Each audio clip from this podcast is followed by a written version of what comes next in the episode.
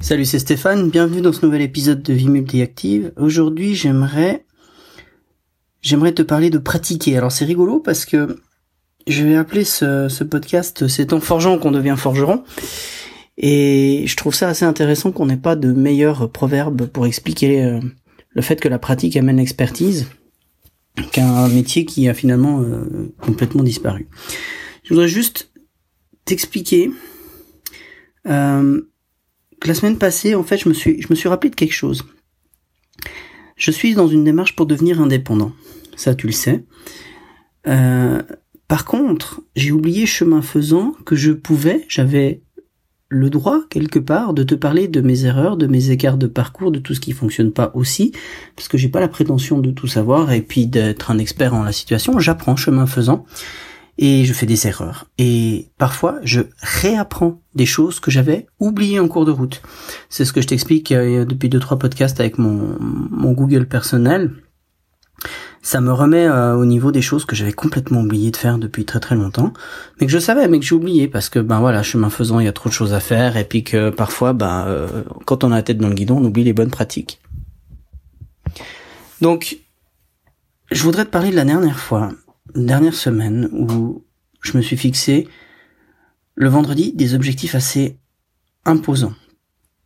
Je voulais plus faire de prospection téléphonique. Tu sais que c'est pas forcément ma tasse de thé, c'est pas forcément ce que je préfère faire, mais il faut quand même que je mette ça pour mettre de l'essence dans la machine.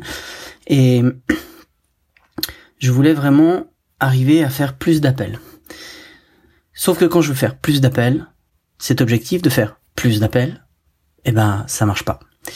Euh, je me perds en cours de route, euh, j'ai, j'ai 36 millions de choses à faire, euh, tu sais, qui n'ont aucune espèce d'importance, mais qui deviennent primordiales quand il s'agit de trouver un truc à faire et puis que t'as pas envie de faire ta tâche principale, tu sais, genre, tiens, ben tout d'un coup, j'ai un truc bien lourd à faire, genre faire les impôts, ben c'est là que je vais commencer à changer les ampoules, à faire la vaisselle, tondre la pelouse, aller enlever les mauvaises herbes, enfin tous des trucs que tu fais pas normalement, sauf quand c'est la bonne excuse.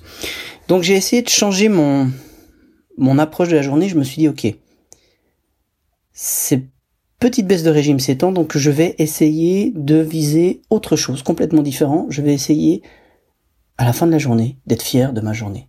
Juste me dire à la fin de la journée, je suis content de ce que j'ai fait, je suis content de ce que j'ai produit, je suis content de moi. Et ça a été finalement le l'objectif avec lequel j'ai structuré ma journée ça a été le pourquoi. Je te rappelle, hein, on est toujours beaucoup en train de réfléchir à qu'est-ce qu'on va faire et à comment on va le faire, mais ceci ne marche que si tu réfléchis à pourquoi tu le fais avant. Moi, fondamentalement, pourquoi je dois faire un nombre d'appels, je dois faire du volume d'appels pour faire connaître le PEP, pour montrer aux entreprises que ça existe, pour montrer la valeur ajoutée, pour décrocher des rendez-vous en entreprise, pour leur expliquer tout ça, etc., etc. Oui, mais bah voilà, ça me touche pas hein. intrinsèquement, euh, viscéralement au niveau de l'émotionnel, si tu veux, ça m'atteint pas. Donc, je me suis dit ok, sans changer l'objectif en tant que tel, je voulais faire 10 appels le matin, 10 appels l'après-midi, ce qui est déjà une bonne journée euh, quand je fais ça, c'est c'est le top du top. Euh, je me suis dit ok, le but c'est pas de faire 10 appels pour faire 10 appels, pour mettre dans mon indicateur, pour me dire j'ai avancé vers mon objectif et tout. Je veux faire deux fois 10 appels pour que une fois que j'ai fini, que je raccroche avec le 20e appel de la journée, je me dis ouais, j'ai fait une bonne journée, je suis content, je suis fier de moi. Et puis euh, d'avoir ce sentiment qui m'accompagne toute la fin de la, journée.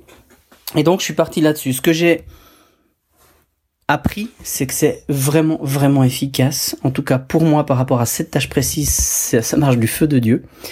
Donc j'ai fait ces deux fois dix appels. Et je me suis arrêté là. C'est-à-dire que je m'étais fixé de faire 10 appels le matin, 10 appels l'après-midi. Quand j'ai fini mes appels le matin, je me suis pas dit j'en fais un onzième, j'en fais un douzième. Je me suis arrêté, j'ai célébré, j'ai pris le temps de me dire que j'avais fait ce que j'avais prévu. Et l'après-midi, pareil. Du coup, l'après-midi, je m'y suis remis très vite. Du coup, j'ai fini très vite. À 3h30 de l'après-midi, j'ai fini. J'aurais pu continuer. Mais j'ai préféré m'arrêter et me récompenser une récompense de fou furieux. Hein. Euh, je me suis trouvé un fauteuil et j'ai continué le livre que j'étais en train de lire à ce moment-là. Dans le calme, dans le silence. Voilà, c'était un truc qui me faisait plaisir à ce moment-là. J'aurais pu pousser plus loin, mais j'avais atteint mon objectif et il fallait vraiment que je dose mon effort et que je sache que, ben voilà, c'était fait, j'avais pas besoin d'aller plus loin. Et puis, une autre chose que j'ai constatée dans cette journée-là, c'est que quand j'ai une tâche pas hyper motivante à faire, il faut que j'arrive à supprimer de ma liste de choses à faire tout le reste pour cette journée-là. Il faut vraiment que j'arrive à, à, supprimer de ma liste tout le reste. Sinon, je fais de la procrastination sélective, c'est-à-dire que je vais faire euh, les mauvaises herbes, le jardinage, etc. C'est pareil avec les choses que j'ai dans ma to-do list. Dans ma to-do list, j'ai des choses qu'il faut absolument que je finisse pour un délai, puis j'ai des choses qui doivent pas être finies pour un délai précis. Puis toutes ces choses-là, je me les laisse euh, visuellement. Euh, je m'ouvre la possibilité de le faire ce jour-là dans mon planning du jour. Elles sont toujours en bas de liste en disant voilà si t'as si t'as du temps, ben tu peux. Ou si t'as le manque de motivation, tu peux. Et si je fais ça, je suis mort. Donc ce jour-là, j'avais complètement libéré ma to-do list. Et franchement, je vais recommencer encore et encore ce schéma-là parce que en libérant ma to-do list, j'arrive aussi à euh, replanifier les choses à de meilleurs moments. J'arrive aussi à me prévoir une journée qui est pas surchargée de choses. Hein.